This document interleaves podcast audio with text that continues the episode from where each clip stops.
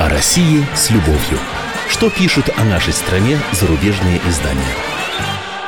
Здравствуйте. В студии замредактора отдела международной политики комсомольской правды Андрей Баранов. Иностранные СМИ отмечают, что расследование, проведенное специальным прокурором США, не выявило координации между Москвой и предвыборной кампанией Трампа в 2016 году, но, тем не менее, в докладе уделяется большое внимание вмешательству, так называемому в России, президентские выборы.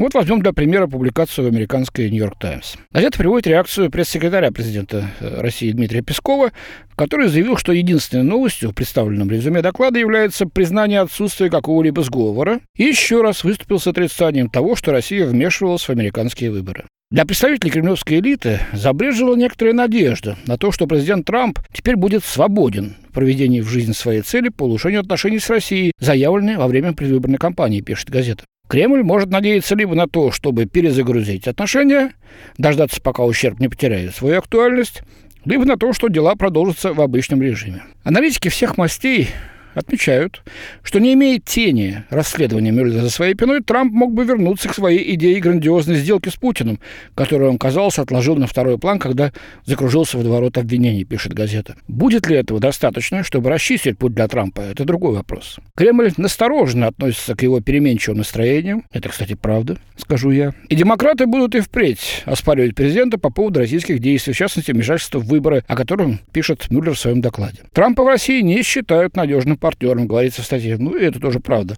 Когда у человека 7 пятниц на неделе, трудно иметь с ним дело. Газета пишет, существует множество вопросов, по которым, по крайней мере, могут начаться переговоры. По сравнению со встречами на высшем уровне, которые Трамп провел с лидером Северной Кореи Ким Чен Ыном, Путин может показаться гораздо более важной и более заманчивой целью, говорится в статье. Тем не менее, любое изменение займет время.